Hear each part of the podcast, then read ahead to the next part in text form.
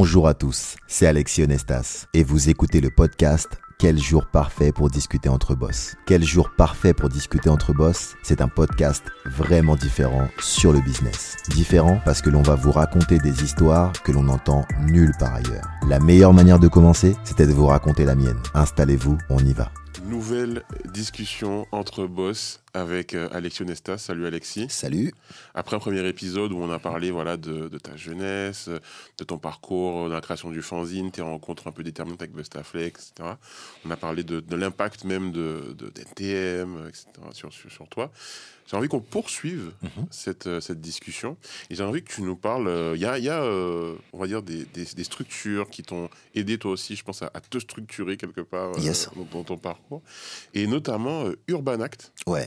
Euh, Parle-moi un peu d'Urban Act. Urban Act, c'est euh, un pote lorsque je suis à la recherche, on en a parlé dans le premier épisode, lorsque mmh. je suis à la recherche de d'argent mmh. pour acheter la graffeuse professionnelle, pour agrafer mes mmh. fanzines, magazines euh, au maximum, un pote me conseille d'aller chez Urbanac parce que c'est une société euh, créée par des jeunes qui en fait est spécialisée dans, le street marketing. Donc euh, coller des affiches, distribuer des flyers, la sortie des concerts, faire des opérations dans la rue un peu originales. Et il me dit ouais vas-y là-bas, c'est pas trop compliqué, tu distribues des flyers. En plus c'est des trucs, c'est pas tu distribues pas des flyers pour des plombiers ou pour des serruriers pour des concerts, donc il y a peut-être moyen de rentrer dans des concerts, de rencontrer des gens, c'est cool. Et je vais là-bas et je pète un plomb parce que je vois en fait des, jeunes, un peu plus âgés que moi bien entendu, mais des jeunes. Dans, je me souviens encore du bureau, il y avait plein d'affiches partout de concerts, euh, il y avait euh, des, jeunes qui étaient en train de bosser derrière des ordis, euh, le boss était pas plus, enfin, il était plus vieux que moi, tu vois, mais voilà. Et en fait, je découvre euh, une société montée par des jeunes et qui bossent dans le rap, quoi. Tu vois, c'était la première fois que je voyais ça, en fait. Premier,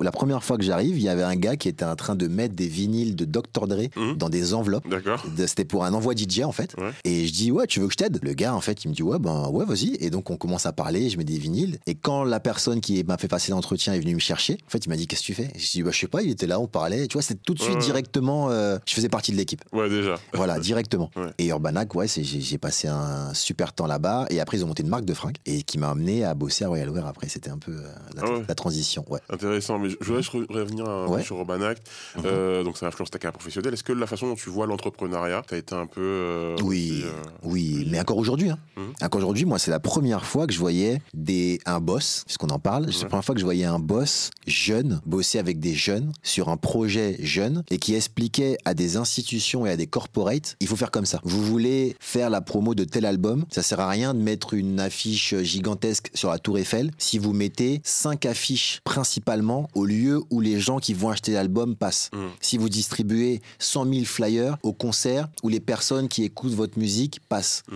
Et ça, c'était une science à l'époque que très peu de gens avaient en, vérité. Donc, donc voilà, donc c'était assez impressionnant et ça m'a structuré dans la construction d'un bureau, dans la gestion des équipes, dans le management, mm-hmm. dans le fait d'avoir des, des, équipes sur le terrain. Non, c'était Urbanac, c'était vraiment euh, un laboratoire incroyable. Et Urbanac, tu rencontres Didier Picon aussi. Exactement. Exactement. Didier Picon qui a 5 ans de plus que moi. Mhm. Donc j'ai 20 ans, il a 25 ans, il ne me calcule pas à la base. Lui, lui, en fait, ne travaillait pas. Enfin, moi, je distribuais des flyers. Lui était vraiment employé dans la structure à un poste de management, à un poste de direction. Et je lui donne un, magazine au maximum. Mhm. Et il me calcule pas. Il, le laisse sur son bureau. Il dit ouais ouais ok, euh, je lirai un de ces quatre. Euh. Un soir, sa voiture est en panne. Il doit prendre le bus pour rentrer chez lui. Et il dit, il prend ce magazine en se disant, bon, je vais regarder. Et il kiffe. Il kiffe le magazine, il rigole, euh, il, voilà, il aime le ton, il aime tout ça. La fois d'après où je suis passé au bureau, il m'a, il m'a arrêté, il m'a dit, eh, viens voir s'il te plaît, euh, viens, on va discuter un petit peu. Et voilà. Et euh, de cette histoire, 20 ans d'amitié, 20 ans d'entrepreneuriat, 20 ans de, fraternité en tant qu'employé, de ce que salarié de chez Urbanac, mhm.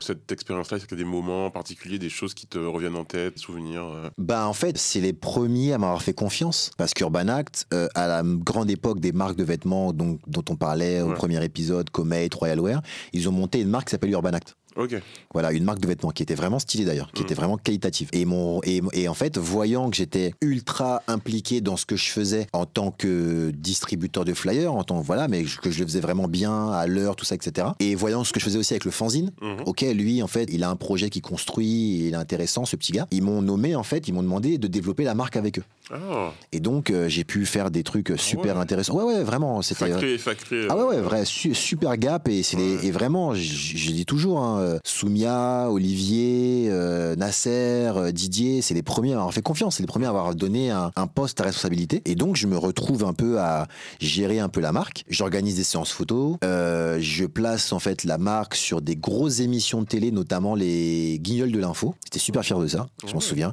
On a placé aussi la marque dans le Morning Live, qui Ah était une grande émission. Ouais, ouais, sur les. Ouais, vraiment, vraiment. Tu Ah vois, ouais. c'était vraiment. Et, et- et attention, hein, c'était c'était avant Internet. Oui, Donc, quand tu plaçais ta marque à la télé, elle avait une force de frappe. Tout de suite, tu faisais euh, des screens de la télé, tu prenais en photo, je sais pas comment on faisait ça, mais en tout cas, voilà, et t'envoyais ça à toutes les boutiques. Les boutiques savaient que ta marque était passée à la télé, donc les gens l'avaient vu, donc ils allaient l'acheter. C'était vraiment la télé, était vraiment l'alpha et l'oméga de tout ce que tu avais à faire, tu Il vois. y a même le vu à la télé. euh, Ah oui, oui, clairement. trucs, Vu à la télé, c'était vraiment, c'était Ouais. pas comme aujourd'hui où tu passes à la télé et puis on t'a déjà oublié parce que XY. Non, non, là Ouais. c'était vraiment quelque chose d'important. Et j'organise une séance photo avec des artistes. On fait, euh, on fait DC's, on fait les psychopathes qui faisaient partie du crew NTM, on fait Dynasty, on fait plein de gens comme ça, tu vois, du vraiment du hip-hop. Et il s'avère qu'un jour on est, euh, on fait un salon Mhm. qui s'appelle le Who's Next. Mhm, mhm. On a un petit portant. Donc il y avait, il faut imaginer le Who's Next comme un grand salon de la mode où il y a des grandes marques de mode et il y a des marques qui ont des, des vraies maisons quoi Ouais. des vraies maisons où tu, qui construisent des maisons à Porte de Versailles au sein du, du salon et tu peux rentrer dedans, faire tes rendez-vous, etc. à différentes salles. Nous, on a un, Un petit un tout corner. petit portant, un tout petit corner. Et ce corner-là est face à Royal Wear. Et moi, je me dis, ok, il faut que je fasse en sorte que euh, Royal Wear, tu vois, je respecte, Sully, etc. Mais c'est la guerre. tu vois ce que je veux dire? C'est normal, c'est normal, Ouais, tu ouais, vois. ouais. Et il faut que je fasse en sorte que ça soit vraiment euh, qu'on vienne nous voir. Donc en fait, je crée plein d'animations. Je regarde des plans avant. Je vois qu'il y a une petite place centrale juste devant nous. Je fais en sorte qu'il y ait des flyers distribués. Enfin, je fais vraiment, vraiment la totale. Et Sully vient me dire, euh, mais en fait, euh, toi, t'es bon en fait. On s'était déjà, déjà rencontrés à l'époque de l'interview, mais toi, t'es bon en fait. C'est cool ce que tu fais. Tu fais venir des mondes sur le stand. Tu fais venir plus de gens sur ton stand corner que nous, alors que eux, ils avaient déjà pas une maison immense, mais ils avaient déjà quand même un stand sympa où tu pouvais rester avec tes commerciaux, tout ça. Et il me dit, euh, ben lundi, tu viens chez nous. Vraiment, il m'a dit ça comme ça. Il m'a dit ça comme ça. Il m'a dit, ben lundi, tu viens chez nous, vas-y, viens.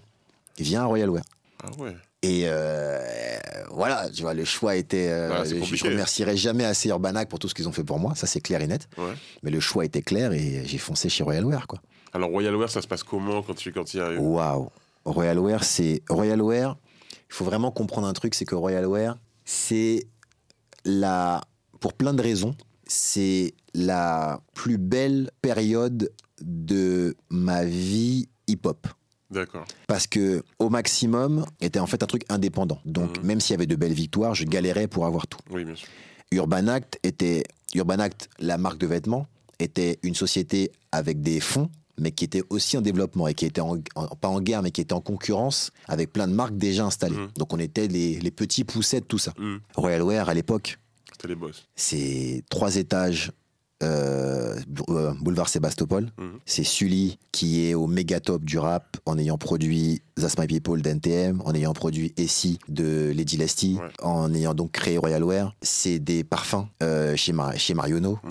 Euh, c'est une marque qui est vendue à l'international. C'est mes cousins aux Antilles Ouais, quand je ouais. rentre, quand je rentre en famille aux Antilles qui sont en Royal Wear. Et, euh, et euh, Sully vient me proposer d'être le responsable de, de la communication de cette marque avec lui. Et c'est incroyable. Tu vois, je sais Ah pas quoi ouais. dire. Du coup, est-ce que pour toi, c'est un saut qui. Tu as une appréhension ou tu te lances à corps perdu Non, je suis du là-dedans 93. je t'ai déjà dit.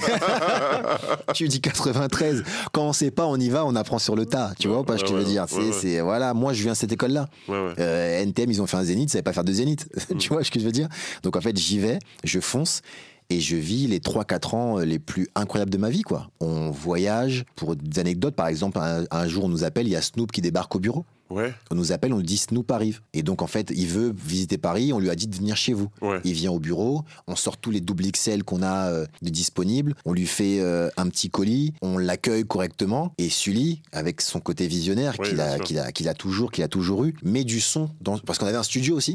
Donc il met du son un peu qui tourne dans le studio, mais un peu plus fort que d'habitude, tu vois, avec la porte ouverte, tu vois. Donc euh, voilà. Et on lui dit viens, on a des instrus, on fait des instrus ici, viens et tout. Donc là t'as tout le staff de Snoop qui dit non, mais on n'a pas le temps. Il avait un concert le soir, on n'a pas le temps, tout ça, etc. Et Snoop en fait il dit ouais, si, viens, on va écouter un peu de son, tout ça. Il arrive dans le studio, il s'ambiance sur le son, il dit ok, kiff, il dit allumez le micro. Oh. On est là avec lui. Il, est, il dit allumer le micro. Il passe dans la cabine, il fait un son où le refrain c'est Royal, Royal, Royal Wear. Ah ouais? Le son là, c'est notre trésor à nous tous. Et grosse dédicace à Capone, grosse Ouais. dédicace à Sully, à tous ceux qui étaient là. On a tous le son MP3 dans nos ordinateurs. Et on peut pas le sortir, bien Oui, entendu, oui, parce que voilà, les avec les droits, etc. Mais Mais on a tous. Ah ouais, on a tous ce son-là. Et c'est notre trésor de toute cette histoire. Il y a Lil Jon, pareil, qui débarque au bureau à l'époque. Comme j'ai dit tout à l'heure, on gagne un prix Marionneau. Moi, je ramène aussi ce que je sais faire, c'est-à-dire qu'on sort un Royal Mag. Mhm. Et donc, on a un magazine où on met tout ce qu'on fait chez Royal World, des, des interviews, tout ça, etc. Donc, mine de rien, le, le- la- le- le magazine Ah oui. elle reste toujours euh, quelque part dans Toujours. Parce que c'est quelque chose de, qui reste en fait un Mhm, magazine. Tu peux vrai. faire toutes les vidéos que tu veux. Ouais. Un magazine, quand tu te donnes à quelqu'un, il le laisse chez lui. Trois mois plus tard, il est encore là. Ouais. Et donc on fait un magazine et on descend à Cannes Ouais. et je donne ce magazine à Damon Dash, qui était à l'époque associé avec Jay-Z et créateur de Rockaware, Ouais. qui était en fait le penchant américain, on va dire, de Royal Wear. C'était une grosse influence pour Mhm. nous. Et je donne ce magazine-là, il pose avec, il kiffe, il dit ah ouais c'est une bonne idée ça et tout, tu vois stylé. Et c'est ça en fait qui m'a, c'est ça qui est incroyable avec ce que m'a fait vivre Sully, c'est qu'il lui m'a mis dans des dans des conditions qui étaient incroyables. Quand je lui disais qu'on voulait faire quelque chose, quand je voulais faire quelque chose, il me dit bah vas-y fais-le, si c'est cool on le fait. Mhm. Et c'est ça qui était fou en fait dans, dans- dans cette histoire. Et puis surtout, euh, quand t'as 20, 22 ans à l'époque, voilà, et qu'on te dit oui, il faut envoyer des, euh, des colis à un tel, euh, faut rencontrer un tel, mais c'est des personnes que toi t'as toujours euh, écouté, que t'as toujours admiré, et en fait tu les habilles quoi. Ouais. À ce moment-là, tu te dis que t'es. Euh, comment dire Là où tu dois être, que c'est Royal Wear, c'est peut-être le lieu. Ah, à ce moment-là, je pète un plomb. Ouais. Soyons clairs et nets, à ce moment-là, je pète un plomb. Là, Ouais. tu parles à quelqu'un qui a commencé à 16 ans à faire un magazine, qui se retrouve euh, responsable de la marque, de la marque leader sur son marché international, euh, France, francophone mais international. Je pète un plomb, je pense plus à rien, je pense plus au reste, je pense plus à, à j'ai validé ma licence, je suis Ouais. là, et ça va être ça toute la vie. Mm. Pour moi, c'est ça mon, mon état d'esprit à l'époque. Mais à un moment donné, mal- mal- malgré, tout. euh, Mais à un moment donné, malgré tout, je suis pas dans les papiers. Ouais. Je ne suis pas associé, j'ai pas créé Royal Wear. C'est Ouais. Sully Phil qui a créé Royal Wear. Et malgré tout, bah, il y a des soucis euh, en interne Mhm. que je ne maîtrise pas, que je ne connais pas. Et la société s'arrête. ouais. En plein succès. Du jour au lendemain. En plein succès. Du jour au lendemain, en plein succès. C'est pour ça, en fait, que c'était encore plus dur à vivre. Parce que nous, nous l'équipe type, c'est-à-dire les gens qui vraiment faisaient vivre Royal Wear l'âme de la marque, on n'a rien vu venir parce que nous, on était à 300% dedans. Sully n'a rien fait de mal pour, pour que Royal Wear euh, s'éteigne. Il n'y a pas eu de, de, de, de bad buzz, il n'y a pas eu de ceci, il n'y a pas eu de cela. C'est juste une histoire interne. euh, Ouais. voilà. Et comment tu as, géré émotionnellement, personnellement, ce, cet arrêt brutal Franchement, je sais pas si, tu sais, aujourd'hui, on arrive à mettre des mots Ouais. sur ce qui se passe, sur euh, les- le mal-être, euh, Ouais, sur ouais. la dépression, tout ça. Je sais pas si c'est ça, je sais pas si ça s'est passé comme ça, mais, euh, mais ouais, non, ça a été super dur. Ça a été super dur. Alors, la chose qui m'a sauvé, c'est que j'ai jamais été arrogant. Ouais. Ça, c'est clair et net. J'ai jamais été arrogant, j'ai je vivais mon rêve. Mhm. Mais j'ai jamais pris quelqu'un de haut en disant euh, toi je te calcule pas ou je te réponds pas parce que je suis chez Royal Wear. Donc quand ça s'est arrêté, j'ai eu aucun mal à revenir auprès des gens qui étaient avec moi ou à Mhm. rester dans ce dans ce milieu. Mhm. Les gens les gens ne se sont pas réjouis de la fin Royal Wear par rapport à moi. Tu Ouais, vois pas ce que je veux dire. Avant qu'on passe euh, au qu'on qu'on- qu'on se quitte pour le prochain épisode, Mhm. moi je voudrais que tu, tu me parles un peu un bilan un peu de cette époque Royal Wear. Ouais. Comment tu penses que cette, euh, cette expérience-là t'a impacté, pareil dans ta, dans, dans ta démarche entrepreneuriale, ta Mhm. démarche business, même la- ton, ton rapport au hip-hop même. Ouais. Comment, comment cette, cette époque-là t'a impacté? Royal Wear, je dirais que c'était c'est la période où j'ai compris qu'on pouvait que le hip-hop n'était pas que le hip-hop. Ouais. qu'on pouvait rester hip-hop et amener ce hip-hop-là dans d'autres sphères, tu vois C'est-à-dire que oui, c'était super d'être au maximum le fanzine, c'était super d'être Urban Act, mais en fait, on avait le droit aussi d'être à Boulevard Sébastopol. Ouais. On avait le droit aussi d'être chez Marionneau. Ouais. On avait le droit aussi d'être dans les magazines euh, de mode. Il y avait WAD, par Ouais, exemple, tu vois, qui était le magazine de mode et moi, j'avais réussi à placer Royal Wear dedans. En fait, on pouvait rester nous-mêmes, ne rien changer. On avait fait des montres, tu vois, des montres Royal Wear qu'on avait placées sur des artistes et sur des acteurs, mais c'était notre montre. C'était avec le logo Royal Wear, tu vois ce que je veux Ouais. dire? Et Royal Wear m'a fait comprendre que le corporate nous attendait et avait besoin de nous pour parler à la jeunesse. Et entre Sully et moi, on touchait toutes les sphères de la jeunesse. Mm. Moi, j'étais un peu, plus- j'étais plus jeune que lui. Mhm. Et, euh, et on pouvait tout faire. Et c'est vraiment ça. Ne, ne pas avoir peur de rester soi-même, même quand on va à l'extérieur de son propre monde. Est-ce que c'est à ce moment-là, tu penses qu'on a compris que le hip-hop c'était un business avant, au- autant qu'une culture? Oui, clairement. Et surtout dans la mode. Parce que tu sais, on a les disques ont eu le souci euh, de piratage. Euh, Il y a eu euh, les concerts et les soirées qui avaient un peu de mal parce que c'était compliqué de faire une soirée hip-hop à Paris à l'époque. Mhm. Tu vois, sans la, sans la diluer dans plein de choses bling-bling. Mhm. Mais, euh, mais, Royal, mais, la, mais, la, mais la fringue, les, les, les, les- les plus jeunes d'entre nous ne non, non, enfin, n'ont pas connu ça, mais tous les magasins à Châtelet à l'époque étaient des magasins hip-hop. Et ça, c'était du business. Les marges étaient énormes dans la mode. Les, la manière dont tu gagnais de l'argent dans la fringue, ça n'avait rien à voir avec le disque, ça n'avait rien à voir avec les autres euh, sphères. Et donc, oui, on a pu créer un vrai business. En plus, un business qui était ultra segmenté, c'est-à-dire que quand tu mettais du Dia, tu pouvais mettre du Royal Wear, mais Dia ne concurrençait pas Royal Wear en réalité parce que c'était deux, produits totalement différents, deux publics totalement différents. Et donc, euh, c'était une- vraiment une belle époque, quoi. Je m'en souviens, pour faire, pour pas parler que de Royal Wear, je me souviens de Bullrod qui faisait des Ouais, produits ultra qualitatifs. Je me souviens de Dia qui avait fait un défilé au Louvre. Je me souviens de plein de choses comme ça qui étaient vraiment, euh, tu vois, vraiment dans d'autres sphères euh, que de la sphère hip-hop. C'était ailleurs. Ouais. On allait plus loin. Et euh, On ouvrait des portes. Oui, c'est ça. C'est- Voilà. C'est ce que j'allais. En plus, j'allais. On ouvrait des portes. dire ça. C'est toi, des portes se sont ouvertes pour toi personnellement, mais globalement, le, Ouais. le hip-hop a, a, Ouais. s'est ouvert des portes à ce moment-là. Est-ce que tu dirais du coup que le Alexis post Royal Wear Mhm. était un, un Alexis différent d'avant cette période? Oui, parce que ce Alexis-là n'avait plus peur de sortir de son quartier et avait compris qu'il n'était pas obligé de changer pour aller ailleurs. Quand on se baladait avec Sully, on allait dans les plus grands restaurants, on allait récupérer des prix Marionneau et on avait nos costards Royal Wear.